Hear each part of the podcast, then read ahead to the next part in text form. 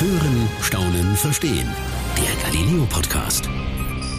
Manchmal muss man harte Entscheidungen treffen. Wir von Galileo haben zum Beispiel kürzlich einen Reporter, zwei Autoren, einen Kameramann und seinen Assistenten in die Wüste geschickt. Wir haben sie wortwörtlich in die Wüste geschickt. Und ich glaube, es war ein unvergessliches Erlebnis für alle. Ich bin Peter Kreiner, Chef vom Dienst und Reporter bei Galileo und freue mich jetzt mit zwei dieser vier sprechen zu können. Zum einen ist das Reporter Vincent Dehler und Redakteur Sebastian Köhler. Die beiden waren 25 Tage für Dreharbeiten in der Sahara und ich bin jetzt sehr gespannt, was sie von dieser Reise berichten werden. Wir haben uns hier gerade online zusammengeschaltet. Daher begrüße ich euch mal nacheinander. Sebastian, schön von dir zu hören.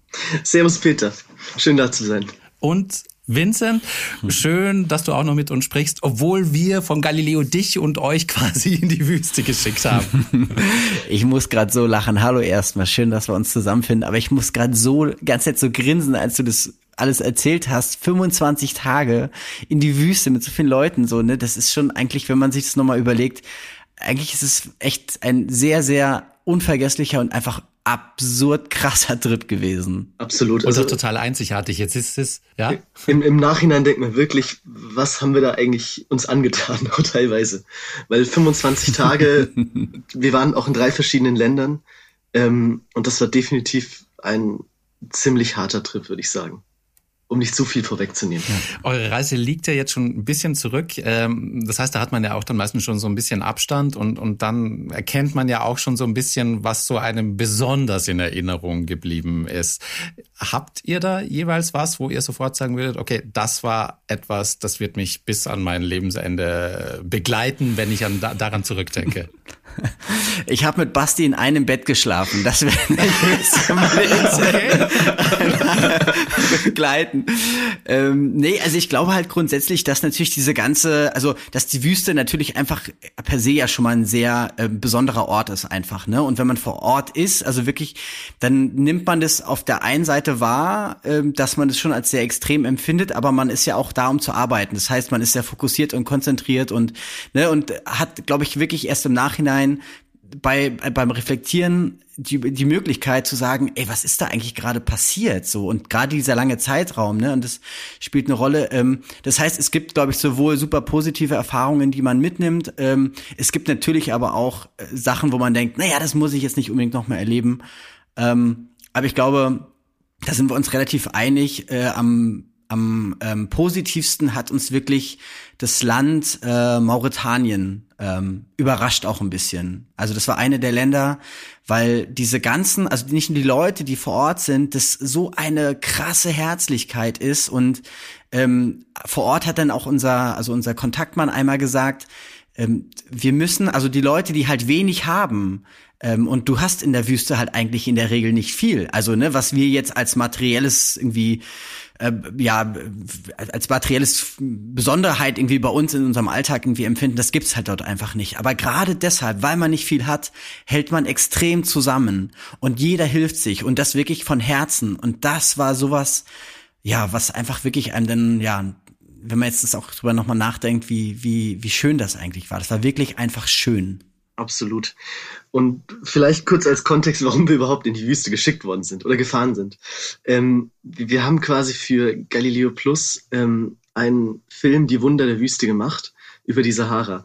Und unser letztlich unser Ansatz war einfach mal hinzufahren und zu gucken, was ist passiert eigentlich in der Sahara? Weil für viele oder für uns in Europa ist die Sahara einfach ein riesiger Fleck, der fast Drittel von Afrika einnimmt und man weiß aber nicht so richtig, was passiert da. Manchmal kommen da so ein paar Nachrichten über äh, manchmal Krieg, Verbrechen etc. Aber viel mehr bekommt man aus der ganzen Region nicht mit. Und deswegen war es mal super spannend, dahin zu fahren und einfach mal für so einen langen Zeitraum vor allem auch zu schauen, was ist da eigentlich alles? Wer lebt da und wie lebt man da? Und bevor wir da jetzt genau da weitermachen, jetzt würde ich nämlich einmal in unserem Podcast ähm, einen, einen kleinen Schlenker machen. Und zwar, damit wir alle auf den gleichen Stand kommen, ähm, hören wir uns mal an, worum es eigentlich geht, wenn wir von der Sahara sprechen. Zeit für eine Galileo Wissensinsel. Die Sahara. Der Inbegriff dessen, wie wir uns eine Wüste vorstellen. Kein Wasser, keine Pflanzen, nur Sand, Stein und Geröll, soweit das Auge reicht. Sie bedeckt eine riesige Fläche, fast den gesamten Nordteil von Afrika. Vom Atlantik im Westen über das Mittelmeer im Norden bis zum Roten Meer im Osten, all das ist die Sahara. Und doch ist sie nicht die größte Wüste der Welt. Die Arktis und die Antarktis, die Eiswüsten am Nord- und Südpol sind flächenmäßig noch größer. Die Sahara war aber nicht immer so lebensfeindlich wie heute. Vor vielen Millionen Jahren war das Gebiet ein Ozean, später dann auch mal grün und dicht bewachsen, bis sie vor circa 5300 Jahren durch eine Klimaänderung austrocknete und zu dem wurde, was sie heute ist. Eine schier unendliche Trockenwüste, in der aber trotz aller Widerstände etwa drei bis fünf Millionen Menschen leben. Und äh, eine Zeit lang waren es zwei mehr. Sebastian und, und Vincent. Ähm, ich weiß gar nicht, wo wir eigentlich anfangen sollen äh, von, von, von, von, von eurer Reise. Ähm, vielleicht, wo ihr gestartet seid?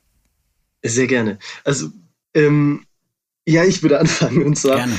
eigentlich noch mal ein paar Monate vor unserer Reise. Also wir haben prinzipiell uns das Ganze so überlegt, weil, wie gerade im Einspieler gesagt, die Sahara ist ein unglaublich interessanter Ort.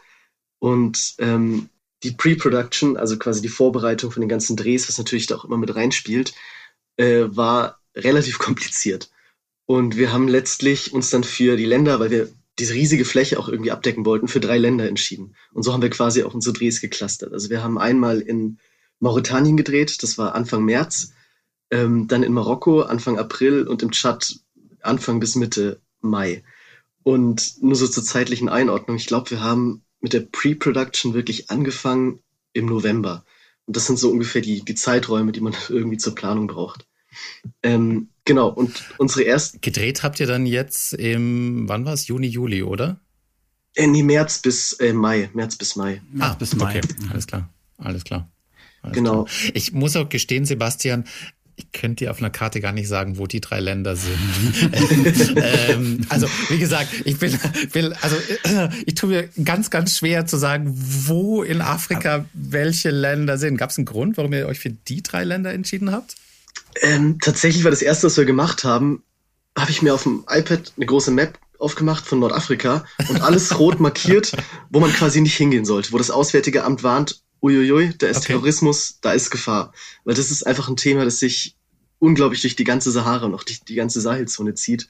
Ähm, und da muss man erstmal sehr genau gucken, wo kann man hinfahren und wo kann man quasi Risiken beim Dreh oder Sicherheitsrisiken grundsätzlich möglichst gering halten. Also mir wurde erzählt, es gab eine große Karte und wir haben Dartpfeile draufgeschmissen. Also entschuldige mal bitte. Nein, aber, aber vielleicht mal ganz kurz, das ist, glaube ich, ein ganz, ganz, also entscheidender Punkt, den du auch gerade gesagt hast. Ich glaube, ganz viele und also uns allen ging es ja auch erstmal so, dass wir wirklich uns klar werden mussten, wo genau sind wir. Und jedem, dem ich erzählt habe, wir fahren zum Beispiel nach Mauretanien, äh, die erste Frage war immer, wo genau ist das? Also ich glaube schon, das zeigt ja auch einfach diese Größe, sage ich mal, von der Sahara auch und wie von diesen von diesen unbekannten Drehorten einfach, weil also so, selbst wenn wir uns dann natürlich angeguckt haben, wo sind die Drehorte, niemand wusste, wie ist das da eigentlich wirklich, ja? Also jetzt mal abgesehen von Marokko, das ja durchaus, sage ich mal, auch ähm, da mhm. viel, viele Touristen quasi irgendwie hingehen, aber wir waren jetzt auch nicht da, wo die Touristen waren. Also das muss man auch noch dazu sagen. Also genau diese dieses Unbekannte und dieses, ähm, wir wissen nicht so richtig, wo es ist und was uns erwartet, ähm, das hat, glaube ich, auch ein ganz, das war, glaube ich, ein ganz besonderer, ganz besonderer Umstand an dieser Reise. Vor allem heutzutage, du checkst eigentlich, egal wo du hinfährst, vorher auf Google Maps ab, wie ist die Location? Wie, wie sieht es da aus? Wie ist das Wetter? Wie ist die Umgebung? Was für Autos brauchen wir? Und das kann man alles, wenn man nicht genau weiß, was da eigentlich abgeht vor Ort, immer sehr schwer planen. Und vor allem, weil die Sahara eben nicht nur, weil ich gerade Gelände gesagt habe, oder Autos, nicht nur Sand ist, sondern da gibt es halt viel, viel mehr. Es gibt Schluchten, Täler, riesige Bergstrukturen. Und da weiß man es auch nicht so prinzipiell aus dem FF, ja, okay, da bereuten wir uns so drauf vor. Und jede Location war auch tatsächlich anders und hat so ein bisschen ihre eigenen Herausforderungen gehabt. Es ist aber trotzdem, es klingt genauso wie die Vorzeichen für ein ganz großes Abenteuer. Man kann halt nicht immer alles planen. Ich weiß, das ist manchmal gerade, Sebastian als Redakteur ist das manchmal, glaube ich, sehr schwierig, dann zu sagen, okay, wir wissen nicht so ganz genau, was da alles passieren wird. Und äh, quasi, wir lassen uns jetzt einfach mal drauf ein und, und fahren hin, nehme ich mal an. Äh, Absolut. Aber wo habt ihr begonnen? Wo habt ihr gestartet? Ähm, unser erster Drehblock war quasi in Mauretanien und ähm, das war auch tatsächlich unsere längste Reise. Also wir haben ja drei verschiedene äh, Reisen gemacht und in Mauretanien, meine ich, waren wir 13 Tage insgesamt. Ähm, mhm. Genau. Und Mauretanien wow. nur so als Background, das liegt quasi an der Westküste ähm, zum Atlantik und das ist eigentlich komplett mit Sand bedeckt. Also im Süden gibt's ein bisschen Grün, wenn es quasi in die Sahelzone übergeht. Aber ansonsten ist es nur Felsen, nur Sand und that's it eigentlich. Und ich weiß noch relativ genau, Vincent, ich weiß nicht, ob du dich auch noch daran erinnerst, als wir gelandet sind. Und ich habe nur so das Team gesehen, wie vor mir saßen, neben mir, hinter mir. Und alle haben aus dem Fenster gestarrt. Ganz, ganz mhm. perplex und also, oh, krass. Weil du siehst nichts. Also selbst im Flugzeug, wenn du ein paar Kilometer oben bist und gerade im Landeanflug, du schaust in die Ferne und weißt unterbewusst, okay, hier ist es einfach mal, wenn ich straight dahinter gucke, 8000 Kilometer nichts. Mhm. Und das ist ein sehr äh, bedrückendes, aber auch befreiendes Gefühl. Das ist ganz schwer zu beschreiben. Ich glaube, das ist so ein bisschen irgendwie, ich finde es manchmal, vielleicht kann man es so ein bisschen vergleichen mit, also wir, also jetzt, wir wohnen ja in München und bei uns spielen so die Berge immer irgendwie eine große Rolle. Ne? Wir finden irgendwie Berge alle irgendwie cool. Aber wenn du jemanden fragst aus Hamburg, der ist manchmal da so sagt, nee, ich sehe ja gar nichts. Und genau dieses, ich sehe nichts, du guckst wirklich bis zum Horizont und kannst quasi nicht erkennen, was ist jetzt da genau, was, also es gibt keine großartige Begrenzung, es gibt kein, ja, also das, das ist schon diese, diese, dieses Befreiende und diese Weite äh, und diese unendliche Weite eben auch, ähm, die hat was ganz Besonderes und gleichzeitig ist es aber auch ein bisschen beängstlich, weil man genau weiß, alles klar, da, da kommt jetzt erstmal nicht viel. Also da ist, da wo wir jetzt hinfahren, in genau diese Richtung, da ist nicht so viel. So, und da musst du schon genau auch wissen, ähm, wo man hinfährt und ähm, ja, manchmal auch eben hoffen, dass da genau das auf uns wartet, was wir uns irgendwie äh, vorbereitet haben. Wenn ihr jetzt beide sagt, da ist eigentlich nicht viel oder man guckt aus dem Fenster und man sieht nichts. Also ich, ich stelle mir jetzt wirklich so die, die, die Sanddünen vor, wie man sie aus dem Film kennt. Ja. Ist das das Nichts, von dem ihr gerade sprecht? Also ich fand schon, also diese diese Dünen, die ja. gibt es, die gibt es schon extrem. Also ich weiß, ich kann mich auch dran erinnern. Wir sind, wir haben dann so so ähm, Allroad, äh, Allroad sage ich irgendwie, halt so, so Allrad irgendwie Jeeps gehabt irgendwie, ne, mit denen wir da durchgefahren sind und teilweise eben auch die Wüste, die Dünen hoch und so weiter mussten wir auch. Ähm, und wir standen dann einmal äh, bei diesem Sonnenuntergang auch wirklich auf dieser Wüste und sind dann barfuß quasi auf diesem Wüstenkamm oben lang gelaufen. Und du hast, wenn du nach links geguckt hast, da war wirklich, das war so dieses, Lawrence of Arabia, nur Wüste, so diese Dünentäler und so, das war total krass. Aber das muss man auch sagen. Auf der anderen Seite, ähm, es gibt schon auch viele Orte, finde ich, zumindest irgendwie in dieser Sahara oder in, in der wir waren, in diesen Orten. Ähm, da sind dann kleine Örtchen, da sind kleine Dörfer, so, ne, kleine Lehmhütten tatsächlich. Also die sind dann immer okay. wieder eingestreut, aber ähm, teilweise auch sehr schroffes und sehr, ähm, ja, weiß nicht, ich sag mal lebensfeindliches, aber es ist tatsächlich einfach nur Geröll, das teilweise rumliegt. Also nicht alles ist Sand, teilweise ist es wirklich auch einfach Schotter und ähm, ja, keine Ahnung, so ein bisschen Gerümpel. das trifft tatsächlich ganz gut. Und ab und zu kommt mal ein Pflänzchen raus, das es irgendwie geschafft hat, eine Trockenheit zu überleben. Ja. Ähm, aber das ist schon eine sehr, ich, ich glaube auch eine sehr harte ähm, Region zum Leben. Ja. Und genau, also in Mauretanien, um quasi wieder den Bogen zum Anfang zu spannen, wir haben äh, drei Geschichten in Mauretanien gedreht. Das war einmal, ähm, haben wir eine Nomadenfamilie begleitet, da waren wir zwei, drei Tage, ähm, haben wir mit ihnen verbracht, uns angeschaut, wie, wie lebt man überhaupt in der Wüste, vor allem nomadisch, weil das nochmal wow. ganz krasser Unterschied ist im Vergleich zu Städten, weil in Städten hast du wenigstens noch so ein, ein Hauch von der Infrastruktur. Sie haben teilweise Strom, mhm. Es gibt kleine Lebensmittelläden, die versorgt werden und da kann man quasi auch einkaufen gehen und mhm. so. Das ist eigentlich äh, unser Alltag sehr, sehr runtergedownsized. Aber du hast quasi immer noch eine, eine Art Infrastruktur. Und als Nomade in der Wüste mhm. bist du komplett auf dich alleine gestellt. Und das ist dann von diesem Leben, ich glaube, was uns da in diesem ersten Blick, so ein bisschen, als wir auf die Düne standen und die Weite geschaut haben, das ist dieses Gefühl auf einem ganz anderen Level. Es ist so, so, so verrückt, sich vorzustellen, ähm, hier zu leben. Und das, also, wir haben einmal drüber geredet, ob wir uns das theoretisch vorstellen könnten, jetzt hier länger in der Wüste zu bleiben. Und mhm. wir alle haben eigentlich gesagt, es ist gerade total cool, aber auf Dauer, wir, also so, es ist ja auch eine sehr romantische Vorstellung. Man redet sich das natürlich sehr schön als Europäer, wenn man die Probleme natürlich auch nicht so mhm. mitbekommt, mhm. die täglichen. Ähm, dann denken wir, haben so wir auch gedacht, das, was wir aus Film und Fernsehen genau. kennen, gell? Genau. Ja, das ist so ein bisschen so diese Vorstellung, die man einfach aus Film und Fernsehen hat, ja. Es ist ruhig, es ist entspannt, du hast keinen Stress, keinen Lärm und alles. Es wirkt immer sehr idyllisch, was es auch ist. Ein ähm, aber ich glaube, man Stern länger, muss man auch sagen. Boah, ja, Boah, wir haben so gute Wahnsinn. Sternaufnahmen gemacht. Wahnsinn. Wahnsinn. Also das ist wirklich, weil da natürlich eben außenrum ne, einfach kein, keine äußeren Lichteinflüsse kommen. Das heißt, du hast wirklich einen uneingeschränkten Blick nach oben und also äh, wirklich, das war also Milchstraße, was you name it sozusagen, wow. wirklich alles. Wow, krass. Absolut irre. Ach schön. Ach krass. Ja. Ähm, ihr seid also gestartet mit dieser Nomadenfamilie. Ähm, und habt wirklich ein paar Tage mit ihr gelebt. Das muss ich mal ganz blöd fragen, Sebastian. Ähm, wie erreicht man denn eigentlich aus Deutschland aus eine Nomadenfamilie, um zu fragen, hey, wir sind ein deutsches Fernsehteam, wir möchten bitte mit euch mal äh, zwei, drei Tage leben. Instagram. Ähm. Nein, natürlich. Nein. Es gibt, es gibt ja tatsächlich nicht mehr Handyempfang, aber ja. Oh, Wahnsinn, okay.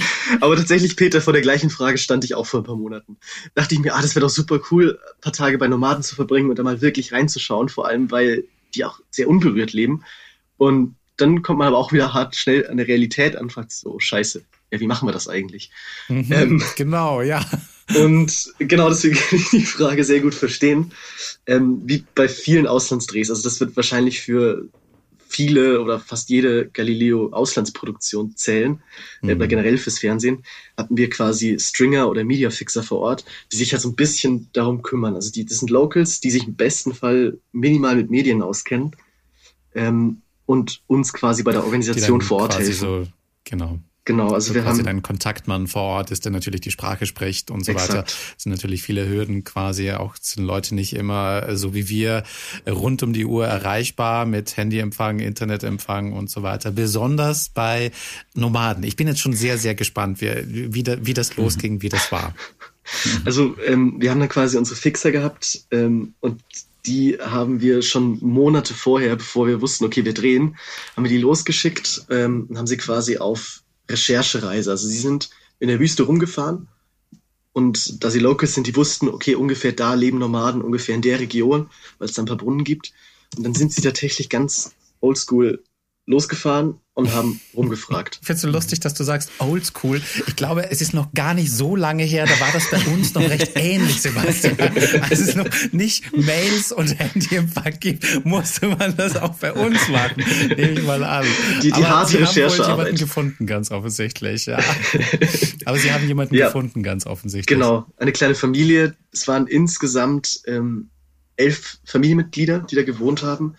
Ähm, und wir haben mit einer Handvoll. Elf? Wow. Genau, also es Große hatte, Familie, oder? Ja, total. Also ich glaube, es ist eine relativ reguläre Familiengröße, würde ich jetzt mal sagen. Ich glaube, unser ähm, Stringer, okay. der Alyun, hatte auch sieben Geschwister. Ähm, von daher ist es ist natürlich auch eine Art Altersvorsorge in der Region, viele Kinder zu haben.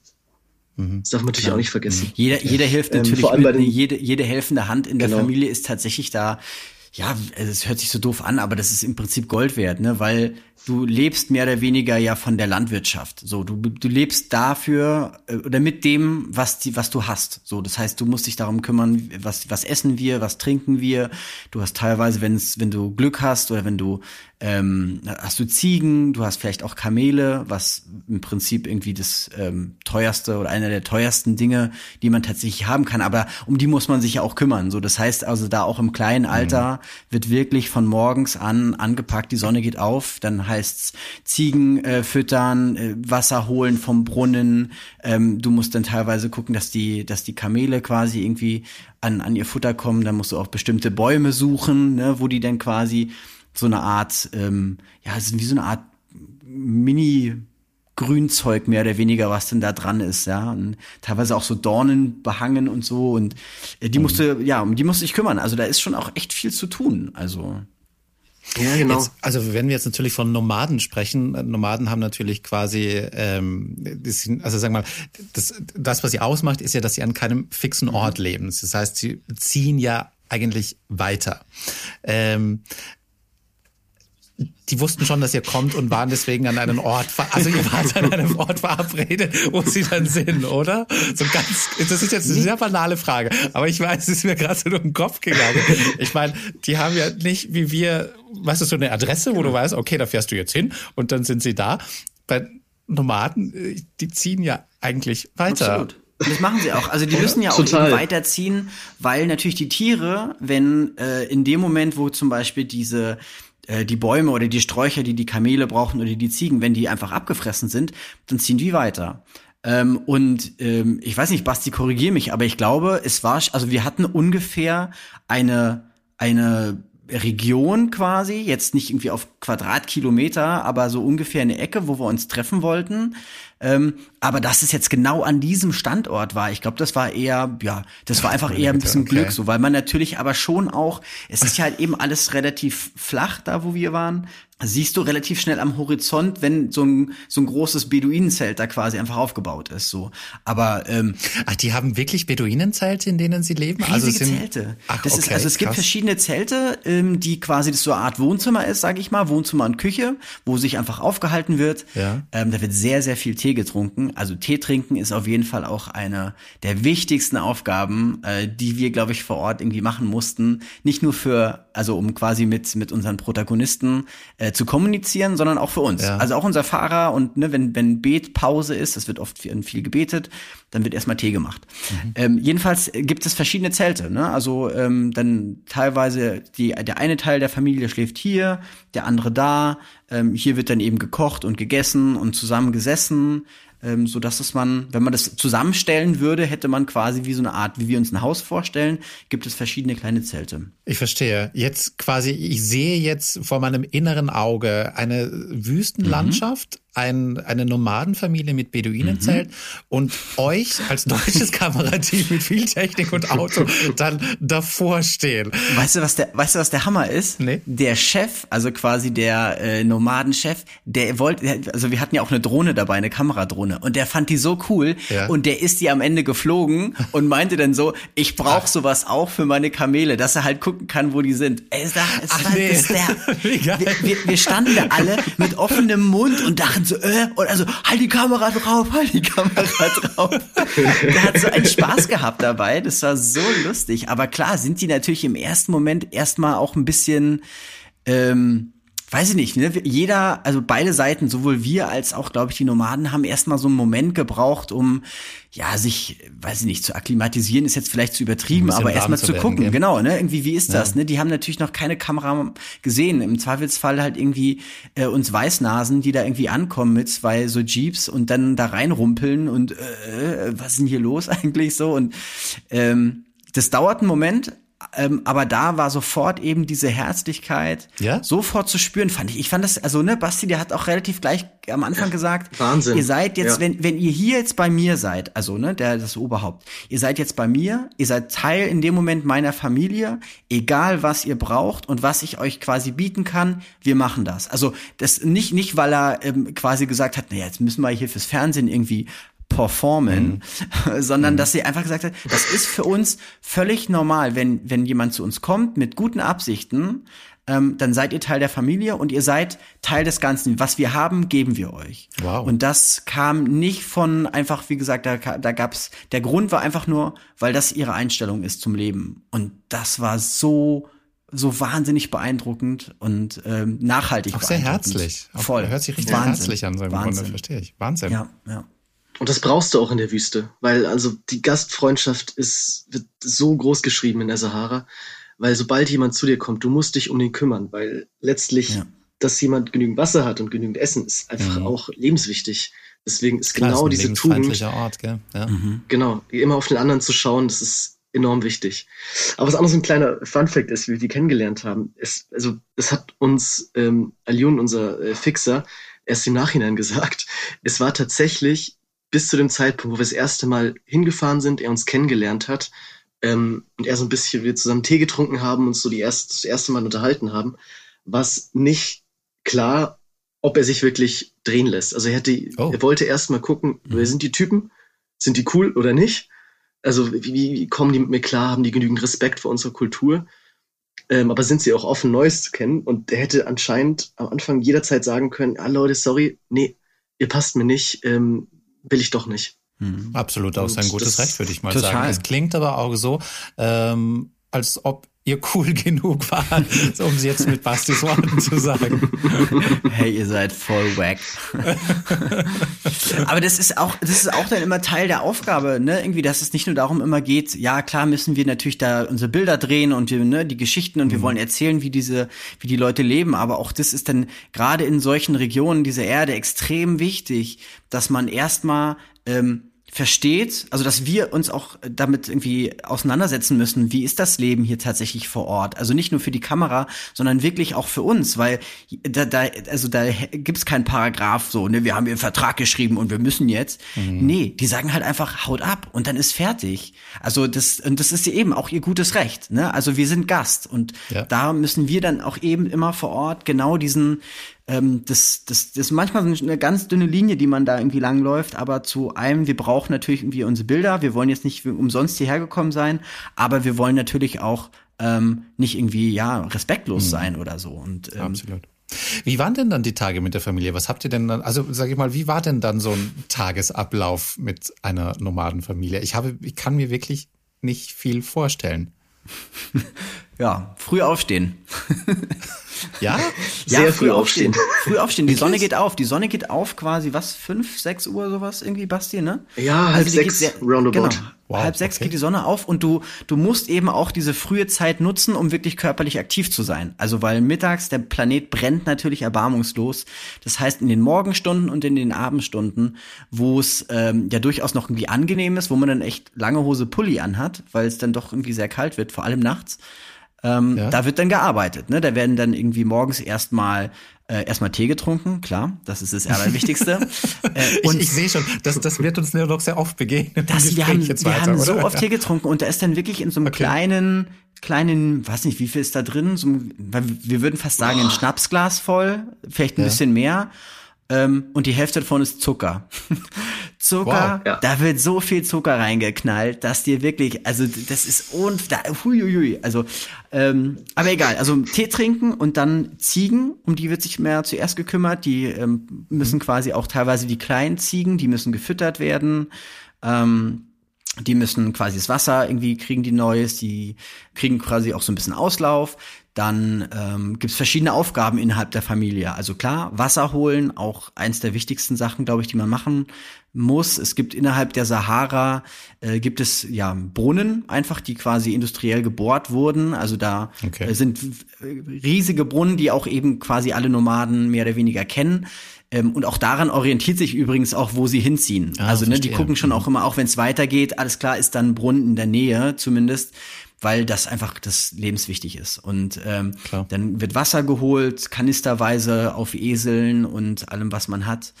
Ähm, und äh, eben die Kamele werden auch quasi ausgeführt, sage ich mal. Ähm, die werden einfach auch dahin gebracht. Es gibt verschiedene eben Bäume, wo ähm, die Kamele quasi ihr Essen bekommen und ähm, ja, ähm, gekocht wird natürlich auch, klar, es muss natürlich gegessen werden.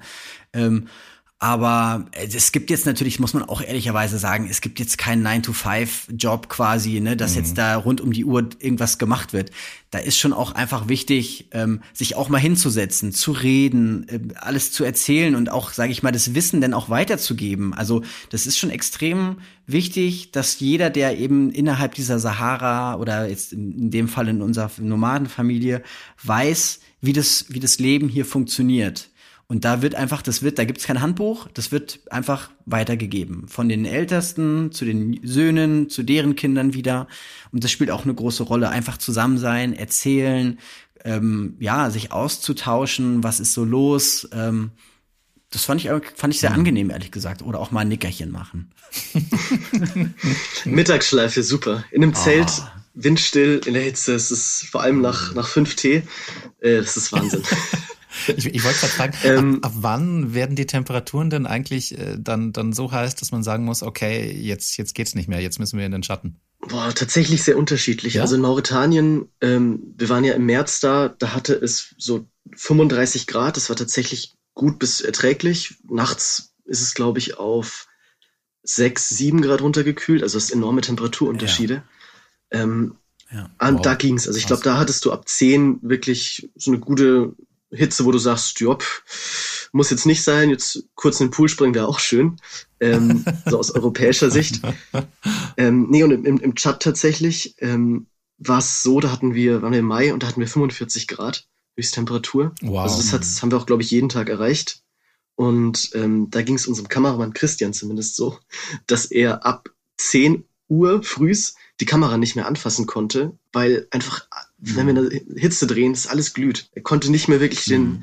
den Griff anfassen, Knöpfe drücken, weil er gesagt hat, boah, ich verbringe mir hier die Finger dran. Ah, Wahnsinn, hm. Wahnsinn. Das ja, und, und tatsächlich muss man dann auch, das ist jetzt ein bisschen technisch, aber äh, irgendwann wird das Licht tatsächlich auch nicht mehr schön. So, ne? Das ist jetzt, wie gesagt, viel, glaube ich, Fernsehkram irgendwie, mhm. der gar nicht so interessant ist, aber das spielt natürlich für uns dann auch eine Rolle zu sagen, okay, die schönste, das schönste Licht haben wir eben in den Morgen- und in den Abendstunden. Ah, Wenn mittags von oben der Planet brennt, ähm, dann muss man, und das ist auch, glaube ich, ganz wichtig, also in, in diesem Adaptieren der Lebensweise so ein bisschen von vor Ort, ähm, für unsere Nomaden war es halt völlig klar, dass mittags im Prinzip Siesta ist, weil die auch wissen, ich mache hier in der glühenden Hitze nichts. Ja, klar. Also da lege ich mich halt eben hin, da bin ich im Zelt und das ist dann natürlich auch für uns mehr oder weniger äh, eine Zwangspause in Anführungszeichen. Klar, redet man ja trotzdem mit denen mhm. und überlegt sich Sachen und man tauscht sich aus.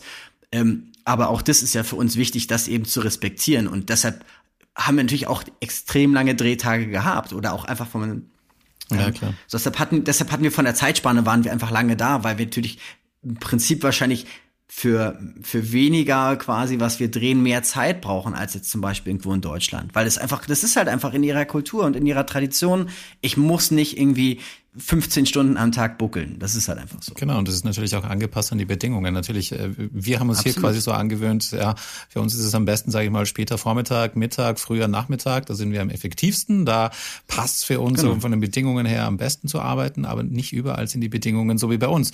Da passt man sich natürlich Absolut. dem an, quasi, ähm, wie, wie die Umstände sind. Jetzt nehme ich mal an, ähm, okay, mittags habe ich verstanden, da wird dann quasi Pause gemacht, man zieht sich in den Schatten zurück, in die Zelte Seite.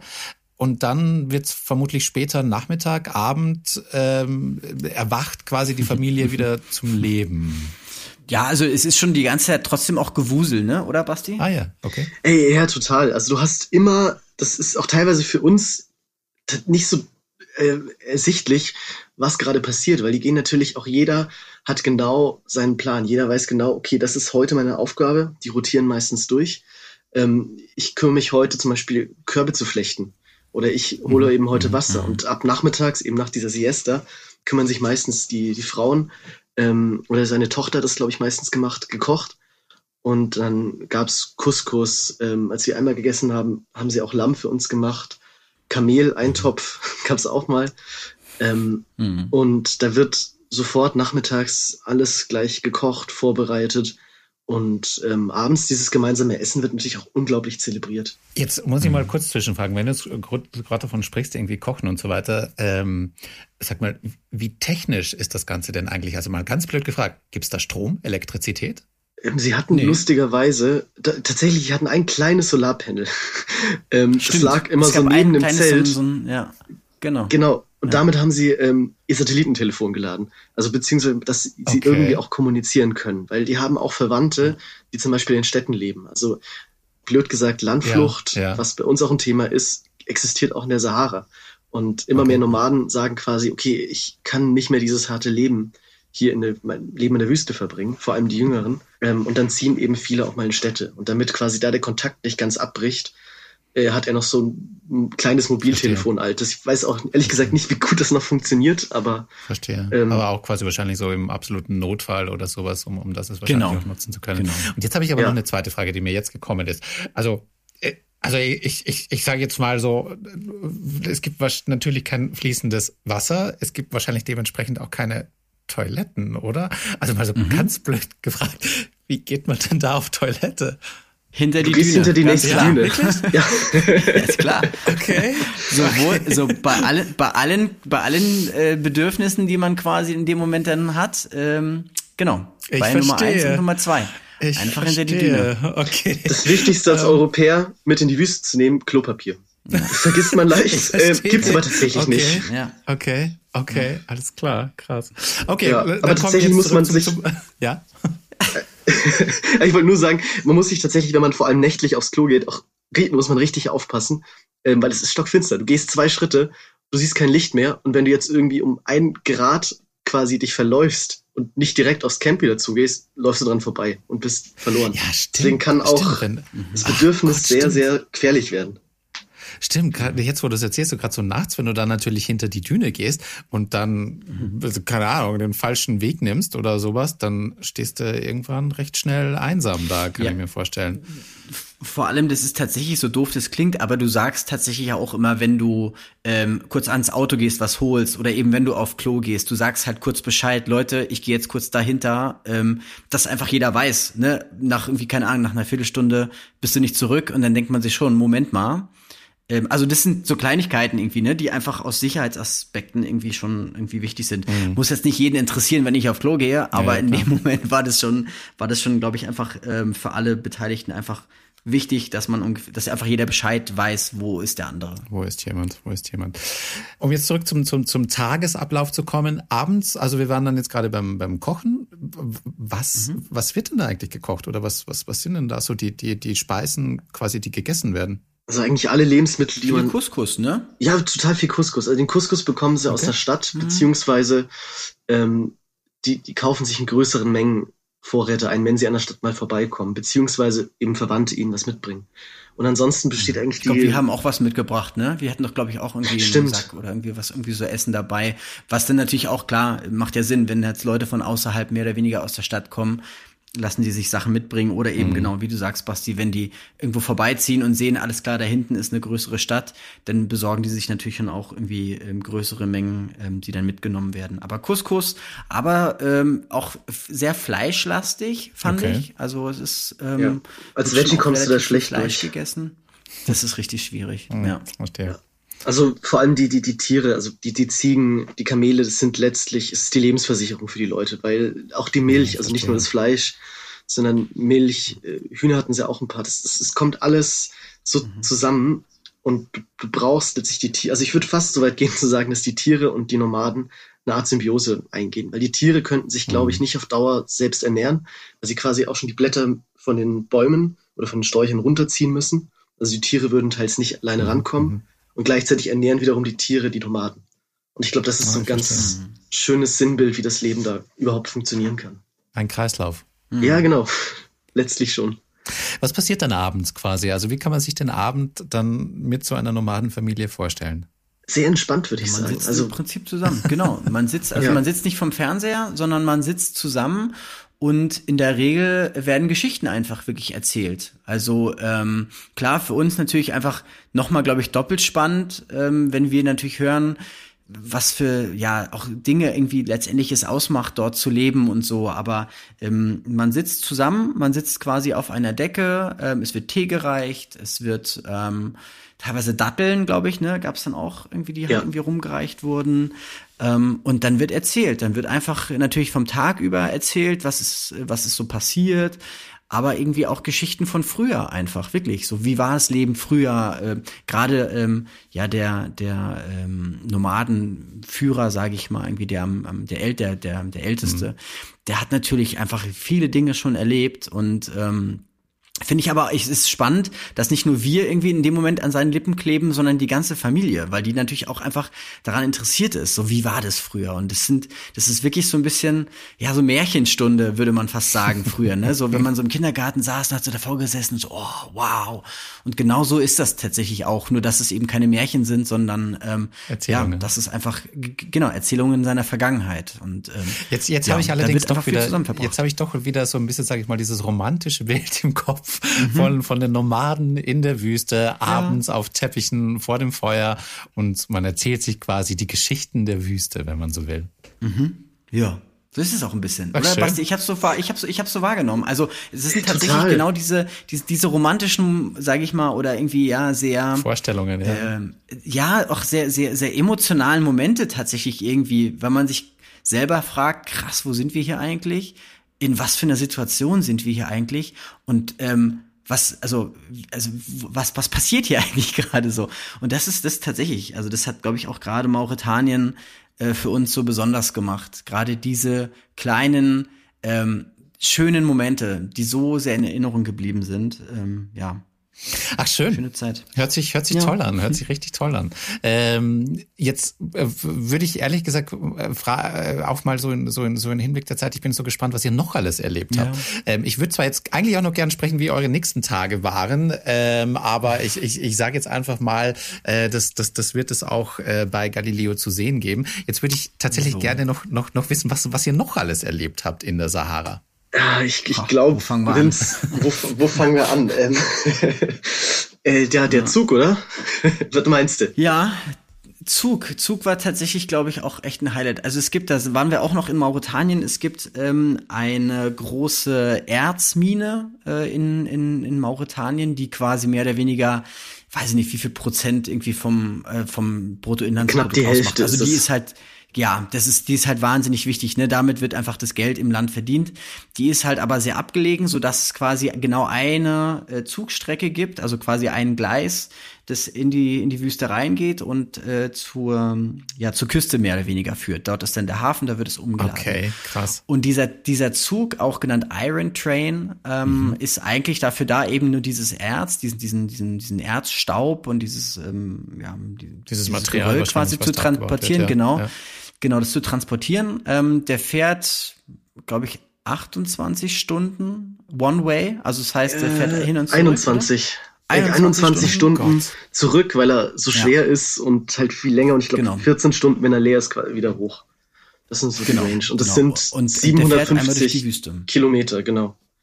Und das ist ja. total Wahnsinn, das, weil das auch ja. die einzige Bahnverbindung im ganzen Land ist. Also oder in der ganzen Westsahara. Du hast keine Infrastruktur aber dann gibt's plötzlich diesen kilometerlangen Zug. Ach stimmt, das darf man auch nicht vergessen. Das ist ähm, der längste Zug der Welt. Also der ist bis zu zweieinhalb mhm. Kilometer lang. Wow, ähm, okay, also zweieinhalb und, Kilometer lang nur ja. Waggons und äh, richtig. ja. Material. Nur Eisen. Wow. Vorne, Tausende vorne, Tonnen. Vorne vier, vier Krass. Lokomotiven sind dran, glaube ich. Ne? Vier gleichzeitig ziehen vier Lokomotiven das Ding. Ja, genau. Krass. Das ist ein, ein, ein Monstrum. Das ist, äh, auch wenn man sich überlegt, mhm. es ist so absurd, zwei Kilometer lang nur Eisenerz. Und dann schiebt sich dieses Ding durch die leere Wüste, 750 Kilometer. Und es ist es ist einfach absurd. Und das Krasse an diesem Zug ist eben, dass er nicht nur 50 Prozent des Bruttoinlandsproduktes quasi an die Küste transportiert, Was? sondern wow. für okay. die Menschen für die Menschen gleichzeitig auch noch eine Lebensader ist. Also wie gesagt, das ist die ein, einzige äh, Möglichkeit, wenn man kein Auto besitzt, in die Wüste zu kommen oder aus der Wüste raus. Und das heißt, dass auf diesem ewig langen Zug wirklich zig bis hundert Menschen aufspringen jeden Tag, ähm, um zu reisen oder um Lebensmittel zu transportieren mhm. oder um Tiere, also selbst Kamele, Esel, die sind alle auf diesen oh Güterwaggons. Und man muss sich diese Waggons vorstellen, das ist wirklich eine, eine eiserne Schale aus Stahl ja. und da ist dann so ein Haufen Eisenerz. Und that's it. Und da ja. hockt dann jeder drauf. Darauf da sitzen die ganzen Tiere. Die ich verstehe. Richtig. Wahnsinn. Und begeben sich halt. Stunden, also genau. auch durch die Nacht. Boah, krass. Wo es arschkalt wird. Tagsüber, tagsüber auch in der ja. prallen Sonne, nehme ich mal an. Absolut, Natürlich. Genau so ist es. Also das okay. ist das, das ist das ist irre. Aber gerade auch, wo du, weißt noch, Basti, als wir sind irgendwann mal kurz weggenickt nachts, wachen dann quasi auf und auf einmal so ein paar Waggon hinten dran steht so ein Esel oben drauf. Wie haben sie denn diesen Esel da hochbekommen? Oh, das also, war das so absurd. Da, also es ist wirklich, also es ist ganz krass irgendwie. Aber auch da wieder auf unserem Waggon, auf dem wir dann waren, war auch gleich klar, Leute, ihr braucht Hilfe, kommt her, ich helfe euch, es gibt so ein paar Tricks, hier macht's ein bisschen gerade, dann wird zusammen natürlich wieder Tee getrunken, es wird ähm, okay. kommuniziert, wird sich gegenseitig geholfen. Krass. Ja. Äh, also ich, ehrlich gesagt, ich wusste noch gar nicht, dass ihr auf diesem Zug mitgefahren seid. Also ihr seid da wirklich mhm. mitgefahren? Ja, das war so ein bisschen der Plot-Twist. Okay. Also wir haben, ja. wir, wir, haben uns das vorgenommen, wir haben vorab, war, war so ein bisschen die Idee dahinter, okay, ähm, da fahren so viele Menschen mit und wir würden gerne einen Viehhändler, Lebensmittelhändler begleiten, ja. wie denn so sein Alltag da aussieht. Also, dass er mitfährt, wie, wie macht mhm. er das? Wie, wie hält er sich warm? Wie, wie isst man da drauf? Wie, wie funktioniert das eigentlich? Und wie anstrengend ist es? Und dann haben wir uns eigentlich zum Ziel gesetzt, okay, komm, machen wir, springen wir mit auf und fahren auch die 21 Stunden quer durch. Ähm, ich nehme mal an, es gibt jetzt keine Bahnhöfe, wo man einfach am Bahnsteig steht und wartet, bis er stehen bleibt. Genau. Das ist okay. genau das Problem. Also war auch am Anfang direkt unser Problem, dass wir ähm, im Prinzip mehr oder weniger in dieser Minenstadt haben wir quasi mehr oder weniger, hieß es dann, ah oh ja, der fährt manchmal um eins, manchmal um sechs, keine Ahnung, weiß man immer nicht so richtig. So, okay. das heißt, man ist mehr oder weniger immer auf Standby und guckt und so und auf einmal hieß es dann, ja, der fährt jetzt gleich, ihr müsst da und da vorne hin. So, was okay. passiert? Zack, Reifenpanne. Öh. Shit, okay. Von eurem Auto, oder wie? Von unserem Auto, ah, genau. Verstehe, der Zug fährt quasi an uns vorbei. Also der oh fährt oh so oh. 30, 40 Kilometer pro Stunde oder sowas, ne? Uh. Ähm, also relativ lang und auf einmal sind wir diesen Zug vorbeifahren und unser Auto hat eine Reifenpanne. Oh so, nein. Oh Gott, das will so. Dann irgendwie alle zack schnell, ne, zack, zack, zack, dieses, dieses Rad gewechselt und dadurch, dass der Zug halt eben nicht so schnell fährt, hatten wir dann tatsächlich noch das Glück, an diesem Zug vorbeizufahren und dann quasi uns mehr oder weniger dorthin zu stellen, wo schon andere Leute standen, an, an, also an diesem Gleis, wo wir dachten, alles klar, hier mhm. muss er bestimmt halten. Mhm. So, also Autos hin, zack, alles oh abgeladen, Gott. Zug kommt, oh alles schnell hoch, öh, tschüss, ciao, buff weg. So, und auf einmal sitzen wir auf diesem Zug. Ach, krass. Und sind, also sitzen auf diesem Zug und können ja auch nicht mehr runter, weil wir kannst ja nicht mal kurz irgendwie sagen, in, in nächste Station möchte ich gerne aussteigen. Der Ach, fährt halt. Mein das ist krass. Der, okay. der fährt. Und dann haben wir uns das da zu dritt gemütlich gemacht, da oben erstmal. Gemütlich gemacht wahrscheinlich äh, so relativ, oder? Horror, ja, ja, ja trifft ganz gut. Es ist Horror. Also wir hatten. Also es ist, es ist, es ist Horror. Ich fand's, ich fand's im Nachhinein wirklich schon. Also natürlich eine besondere und unvergessliches Erlebnis, keine Frage. Ja. Also vor allem, wenn man sich halt klar macht, dass das mehr oder weniger der Arbeitsweg von vielen Menschen ist, die mit leeren Kisten aus der Wüste an die an die Küste fahren, dort Gemüse einkaufen und dann diesen Zug wieder mit vollen Kisten zurück in die Wüste nehmen. Also das ist natürlich ein unfassbares Erlebnis. Aber wir selber waren halt wirklich bis in jede Körperöffnung hast du diesen Erzstaub. Oh Gott. Wir, also überall. Wir hatten Skimasken auf, wir hatten oh Masken, also, also Skibrillen, überall. Dieser Staub kommt überall hin. Und vor allem durch also, wahrscheinlich durch nachdem der Zug ja auch fährt, ist da wahrscheinlich auch ständig ein bisschen, ein bisschen Staub in der Luft. Also ein bisschen. Nur, das ist, das du siehst nur Staub. Wenn du also, nachts mit der Lampe ja. da stehst, dir kommt nur Staub entgegen. Ja. Und das Krasse oh ist, also wie Vincent gesagt hat, wir hatten Buffer drüber, wir hatten medizinische Masken noch drunter, einfach damit wir halt nicht so viel von dem Zeug einatmen und noch ein Turban fünfmal rumgewickelt. Ähm, aber du hast sofort nach ein, zwei Minuten, wenn du auf diesem Zug warst und der, der gefahren ist, ich glaube 60 kmh oder so und dir pustet das alles ins Gesicht, dann oh hast Gott. du nach einer Minute schon wieder so, so, einen metallischen Geschmack und beißt wie auf Sand rum. Aber es ist halt kein Sand, oh. sondern Eisenerz. Oh. Und man kann halt leider auch nicht runter, gell? Genau, Ach genau. Gott. Du kannst halt nicht einfach mal schnell mal so absteigen. Ich war, als wir wieder da waren, war ich ähm, tatsächlich, weil ich dachte so, ich lass mir das mal angucken, war ich beim HNO-Arzt. Mhm und habe halt gesagt, ey, wir waren jetzt da gerade in der Wüste und keine Ahnung, vielleicht können wir mal gucken. Und dann guckt er wirklich, wo waren Sie? Ja. Und dann guckt er in mein Ohr, guckt er in mein Ohr. Also das, das war unfassbar wirklich. Also als wir dann endlich war, ähm, ja, nach quasi mehr oder weniger einem kompletten Tag, also diesen 21 Stunden, äh, in der Hauptstadt waren. Nee, war nicht, das war eigentlich die Hauptstadt, ne? Das war nur die Hafenstadt. Ja, ähm, genau. Da genau. hatten wir dann tatsächlich, da hatten wir ein Hotel und haben uns erstmal unter die Dusche gestellt.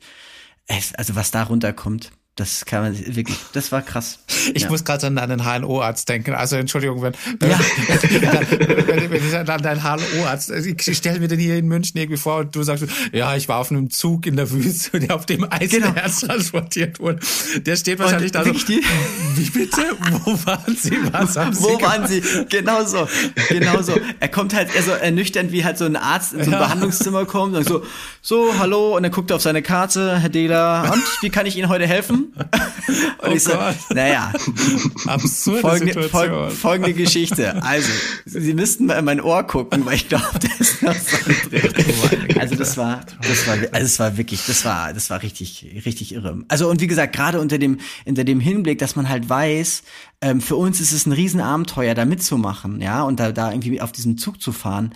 Ähm, aber teilweise fahren die Leute wirklich nachts fahren die halt los in der, in der Wüste, fahren quasi mehr oder weniger einmal durch die Nacht, bis sie dann in der Hafenstadt ankommen. Dort kaufen sie dann abends schnell auf dem Markt ihr Gemüse, um dann quasi den Zug wieder zu erwischen, weil der ja wieder quasi leer zurückfährt. Das heißt, du hast nur diesen Timeslot von Ankommen, der Zug wird entladen und fährt wieder leer zurück. Und den musst du natürlich auch erwischen. Oh und dann fahren die das Ganze wieder zurück. Also das ist, also man kann sich das wirklich kaum vorstellen. Seid ihr dann die ganze Strecke gefahren? Klar. Natürlich. Boah. Also wir haben Ja, tatsächlich, es war bei uns im Team auch Diskussion, weil der Kameramann hatte Ja. leider ein bisschen Rückenschmerzen, weil er Mhm. im Auto doof angestoßen ist. Und dann haben wir wirklich, also bis eigentlich bis zu dem Moment, wo wir vor dem Zug standen und den schon fast verpasst hatten, wieder da standen, alles hingerannt haben und jetzt eigentlich keine Zeit mehr zu überlegen hatten, es dann einfach gemacht haben. Also bis zu dem Zeitpunkt hat unser Kameramann noch überlegt, ah, können wir nicht vielleicht doch, weil er macht einen, einen Stopp, der ist dann nach, ich Mhm. glaube, sieben oder acht Stunden. Vielleicht könnte man da ja raussteigen. Ähm, aber wir, wir haben dann relativ schnell entschieden, dass wir sagen, nee, komm, das, das ziehen wir jetzt durch. Das machen wir nur einmal. Und ähm, ja, Ja, aber auch Respekt vor euch, Leute. Also ganz ehrlich, das ist ja jetzt schon auch, ich meine, das ist auch nicht so ohne. Äh, das hat auch echt schon gefahren. Das ist echt auch, wo man sagen muss, okay, da kann einem im Notfall keiner so schnell irgendwie helfen auf diesem Zug. Also wirklich, äh, Ja, genau. ich, ich ziehe Also den Hut, Dank. dass, dass, Ja. dass ihr das wirklich durchgezogen habt. Wirklich krass. Danke. Was vorher schon mal ja auch von, von, von Toilettengängen in der Wüste Ja, hatten. daran habe ich auch schon das gedacht. ist natürlich, ja, das, und das ist genau so, wie du dir das vorstellst. Du, im Prinzip, der Zug fährt und dann musst du dir einen Ort suchen, wo quasi, ähm, ja. Wo du einfach mit dem Fahrtwind niemanden triffst. Ja, genau. Genau, du darfst oh. genau, das, das, ist der, das ist eigentlich die einzige, die, das einzige, was man machen soll, irgendwie gucken, dass der Fahrtwind irgendwie in, in eine andere, also ja. Ja, Und man ist ja auch nicht alleine auf dem Zug. Also äh, sind Genau. wahrscheinlich einige Leute Genau. noch aufgehört. absolut nicht. Aber den geht's, ich meine, das geht, den geht's ja auch nicht anders, weißt du? Das ist ja eigentlich, was man sich dann immer, was einen so ein bisschen beruhigt. Jeder weiß ja um die Situation und ähm, ja, auch da ist, wie gesagt, einfach ähm, dann ein großes Verständnis, glaube ich, von allen, die da auf diesem Zug sind, denn einfach ein menschliches Bedürfnis irgendwie sich Wahnsinn. breit macht. Und dann, und dann wacht man früh morgens, also schon, schon allein, dass ihr drauf schlafen konntet, finde ich ja eh schon krass genug. Aber wenn man dann aufwacht und dann auch noch einen Esel da plötzlich stehen sieht, äh, Ja, das kann ich mir Wahnsinn. schon vorstellen, wo man sich denkt so, what the fuck, wo bin ich hier Was, eigentlich? was, was ist hier gerade passiert? Wo kommt dieser Esel her? Also wie haben sie diesen Esel da runter wieder? Also man hat sofort Fragen und ähm, ja, das ist also unfassbar. Irre. Aber die Nacht, also weil du gesagt hast, schlafen, also es war auch ein, ein relativer Schlaf. Ja. Es war wirklich, ich habe ja. Selten in meinem Leben so gefroren. Also es war nicht so kalt, ich war schon bei niedrigen Temperaturen unterwegs, aber dieser Fahrtwind und dass du von unten unter dir den kalten Eisenerzstaub hast und der Ah, quasi von stimmt. unten nochmal die Kälte abgibt. Und du liegst ja quasi auch nicht gerade, sondern auf so einem Gefälle, auf diesem Haufen halt drauf. Das heißt, du rutscht immer wieder runter äh, an, die, an die Kante und dann kauerst du da irgendwie und ich, ich, es, es gibt auch so ein schönes Bild, wie wir da zu dritt oder zu viert in einer Reihe so nebeneinander kuscheln äh, und man nicht mehr genau erkennt, wo hört die eine Decke auf, wo das andere, es war irgendwie einfach nur ein Haufen. Und wir haben uns so alle gegenseitig ein bisschen gewärmt. Ach krass, ach krass.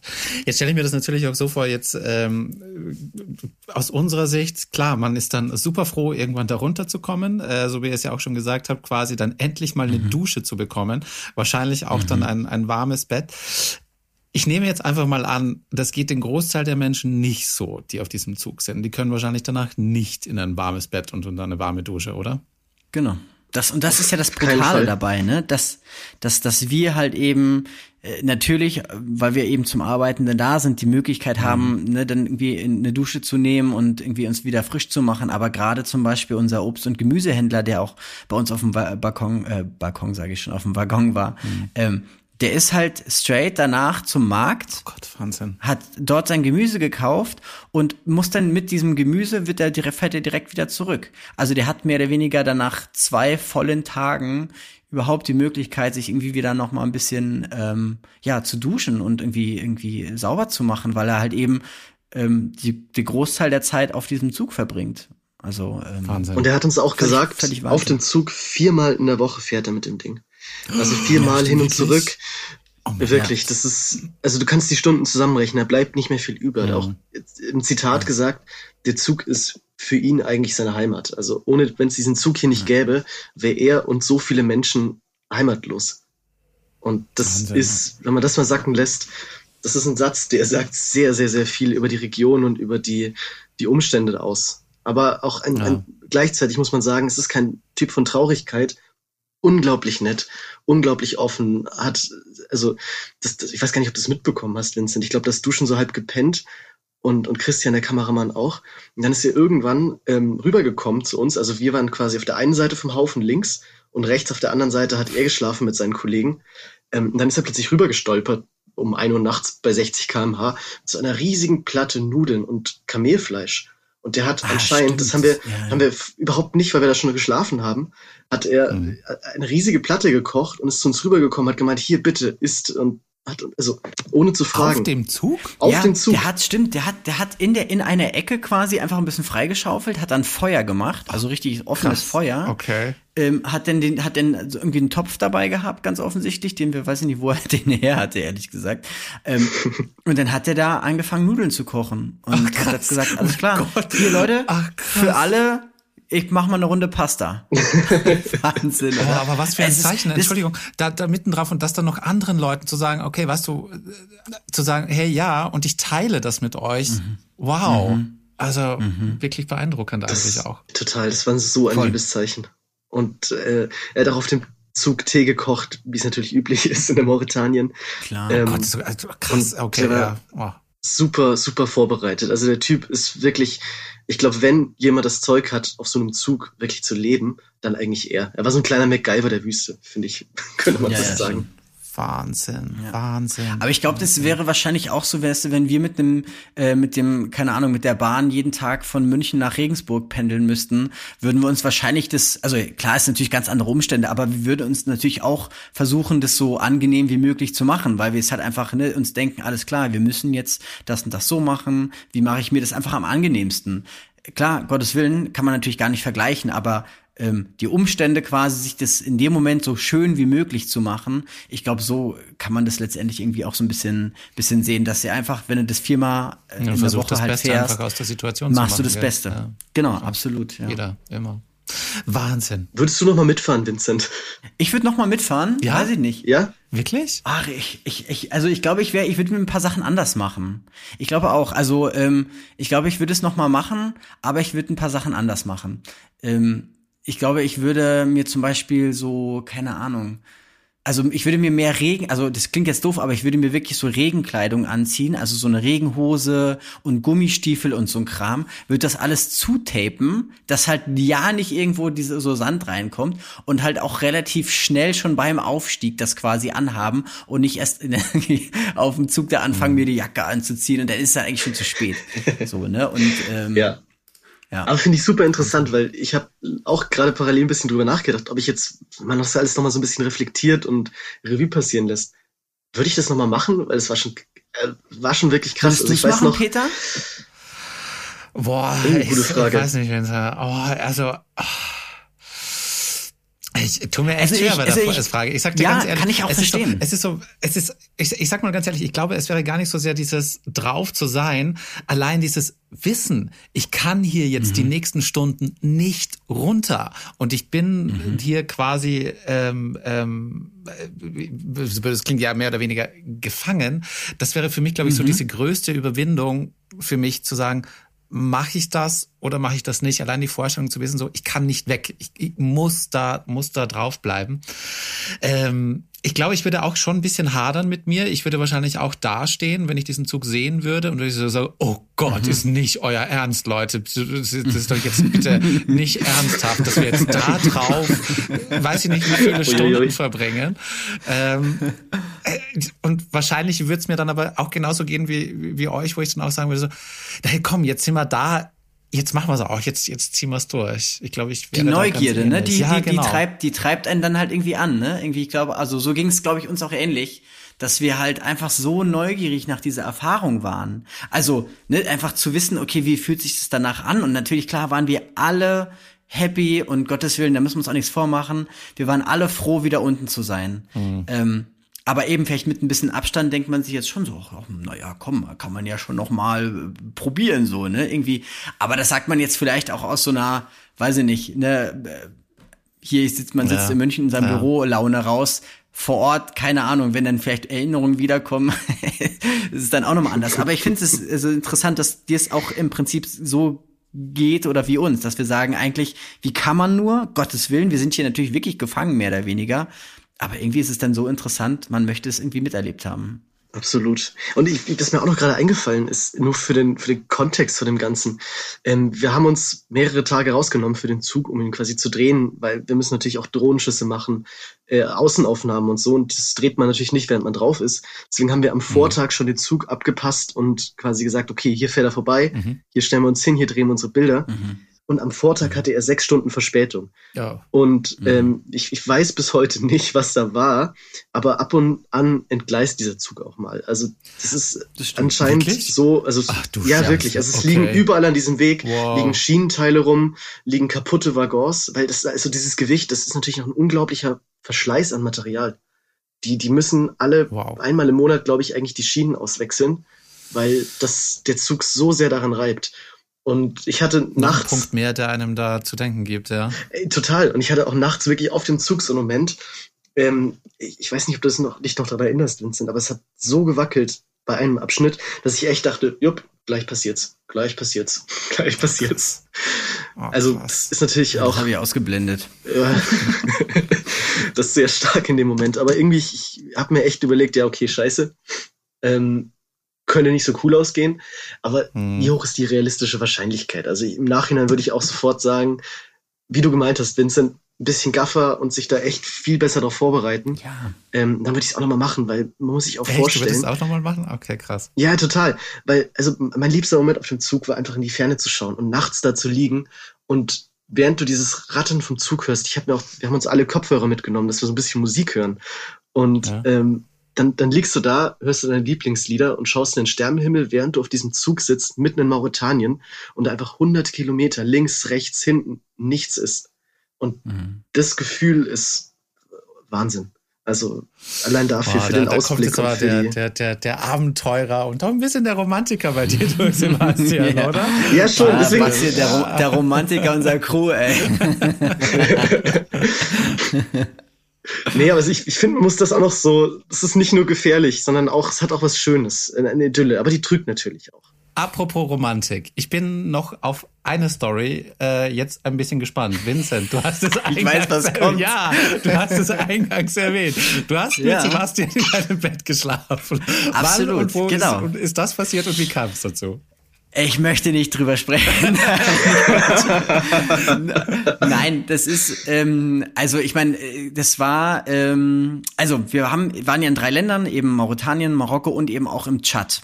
Und äh, der Tschad äh, ist ja nach wie vor eine Militärdiktatur. Da sind viele Dinge, die extrem schwierig sind äh, in der Umsetzung und eben auch in der Organisation vor Ort. Und selbst wenn wir Leute hatten, die natürlich vor Ort uns geholfen haben und im Vorfeld quasi Dinge organisiert haben, das, man muss sich einfach klar sein, da sind viele Dinge einfach nicht so, wie man sich im Vorfeld überlegt oder wie man sie abspricht. Und ähm, bei ganz banalen Dingen wie ähm, wo übernachten wir? So, ne, wir sind an Orten auch im Chat eben gewesen.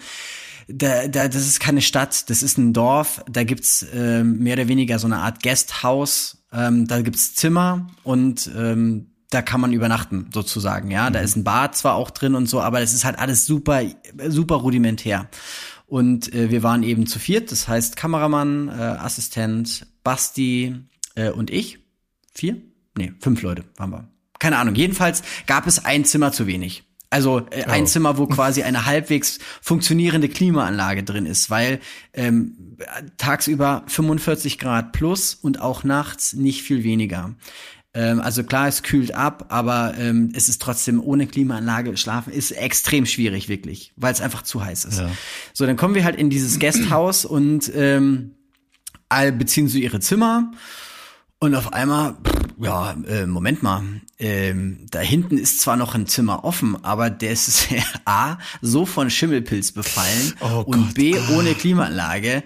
Äh, also ich weiß nicht, ob das jetzt so gesund ist, dass da jemand pennt. Ja. Und dann war relativ, ähm, dann, dann hat man noch versucht, eilig irgendwie so eine portable Klimaanlage irgendwie äh, zu holen. Die gefühlt aus dem Zweiten die dieses- Weltkrieg kamen.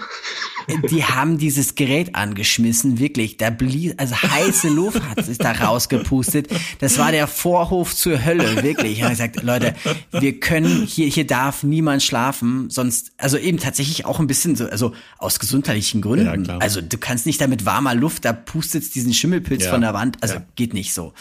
Und dann haben wir uns relativ schnell entschieden, dann haben wir, also wir waren eben schon, äh, das war dann wahrscheinlich Produktionstag 24 oder 22, was auch immer. Das heißt, wir kannten uns schon sehr gut und wir wussten alle, was es irgendwie heißt, unter diesen Umständen zu produzieren und zu drehen und äh, ja, eben hier zu sein. Deshalb war uns dann relativ klar, Basti, wir teilen uns ein Bett.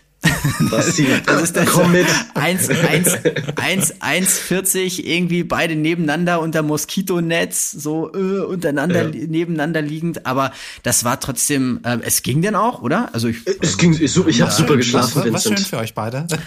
es war schön, es war, es war, es war eine schöne Erfahrung. Ich weiß jetzt nicht, ob ich die unbedingt nochmal haben muss, aber Lieber unter diesen den. Umständen, genau, dann lieber nochmal auf dem Zug nebeneinander. ja. Krass. Aber Ja, und im Bad Aber hat das es ab und unser, zu unser Leben lang wird uns das verbinden. Ich glaube auch. Stimmt. Oh. Okay, kann man das erzählen? Ähm, ja, weiß ich nicht.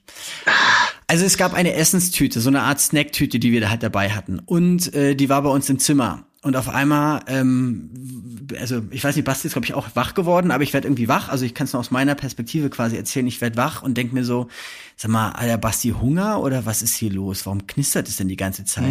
Und guck halt so rüber. Nee, Moment mal, Basti liegt neben mir. Mm, okay, komisch. Irgendwie, keine Ahnung, Taschenlampe geholt, geleuchtet und aus dem Bett gestiegen. Denkst du, hä, was war das denn? Einfach, also so eine, eine Ratte, Oh, die Gott. quasi, ja, es, das ist also wirklich, echt, wir dachten, das kann nicht wahr sein, was ist hier? Und dann ist die quasi durch diesen Ausfluss ähm, quasi im Bad, hat es so hochgedrückt und ist dann da irgendwie rumspaziert und ist natürlich an die Snacks ran. Und ab diesem Tag hat Basti auch eine neue Zahnbürste gebraucht. Okay. Oh Gott, ja, stimmt. Ja, Die wird ein bisschen angeknabbert. Okay. Ja, und am, am zweiten Tag haben wir uns dann quasi, haben wir einfach äh, irgendwas auf diesen Ausguss gestellt, dass die halt Einen nicht kleinen zurückkommt. Mülleimer Und oder dann so. Waren wir, Ja. dann waren wir aber am waren zweiten wir Tag sicher. auch wieder froh, als wir gefahren sind. Das glaube ich. Das Dann sind wir schnell wieder in unser, in unser Moskito, unter das Moskitonetz ge, gekuschelt und dann konnte die Nacht weitergehen. Ja, Wahnsinn. Krass. Ja. Oh, krass. Ja, aber so eine Reise schweißt doch zusammen, oder? Absolut. Ich glaube, Das- unglaublich. Das, das war also das ganze Team, Ja, ich glaube, Respekt an alle, finde ich. Das, wir, wir haben so viel Zeit, wir hatten auch immer den gleichen Kameramann dabei. Das ist eine Ja. wirklich so intensive Zeit und du, du hockst natürlich auch aufeinander, weil bei Drehtagen ist jetzt nicht so, okay, 9 to 5 und dann finito, sondern du hockst ja noch abends zusammen beim Essen. Du musst die Daten sichern. Du verbringst eigentlich wirklich, äh, solange du nicht schläfst, verbringst du die Zeit miteinander. Und ähm, Ja. ich glaube, wir hatten aber auch schon Spaß.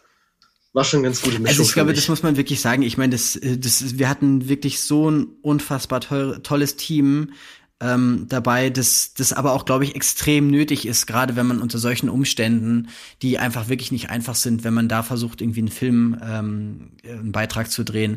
Das war so wichtig, dass wir alle irgendwie zusammenhalten, dass, dass, also dass es im Vorfeld auch schon klar war, dass man sich im Vorfeld natürlich drüber Gedanken macht als Team, okay, was kommt da auf uns zu? Und ich glaube, es hätte uns nicht besser treffen können, so dass das wirklich eine Reise war, die uns nicht nur unser Leben lang, glaube ich, irgendwie begleiten wird und die Erinnerung, die wird man ewig haben, sondern ich glaube auch, dass ähm, ja nicht nur, sage ich mal, das, das berufliche quasi ähm, da irgendwie noch intensiver geworden ist, sondern ich glaube, dass da wirklich auch ähm, ja unsere Freundschaft, die wir quasi alle irgendwie miteinander haben, ähm, dass die irgendwie intensiviert wurde und nochmal uns einfach echt nicht nur als Team, sondern eben auch als Freunde zusammengeschweißt hat.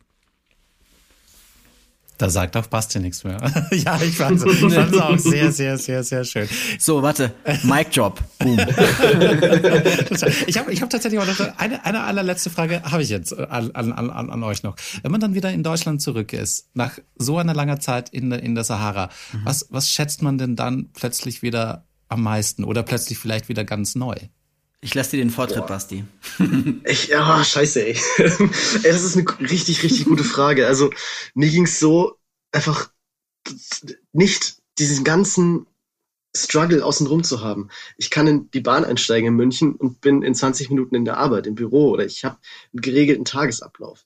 In der Sahara ist es, du musst jeden Tag reagieren, gucken, wie kommt's, wie ist das Wetter, haben wir einen Sandsturm, äh, haben wir überhaupt irgendwas, was wir morgen drehen können? Oder muss das neu organisiert werden? Oder also man ist in einem Umfeld, das einfach so variabel ist und sich ständig verändert.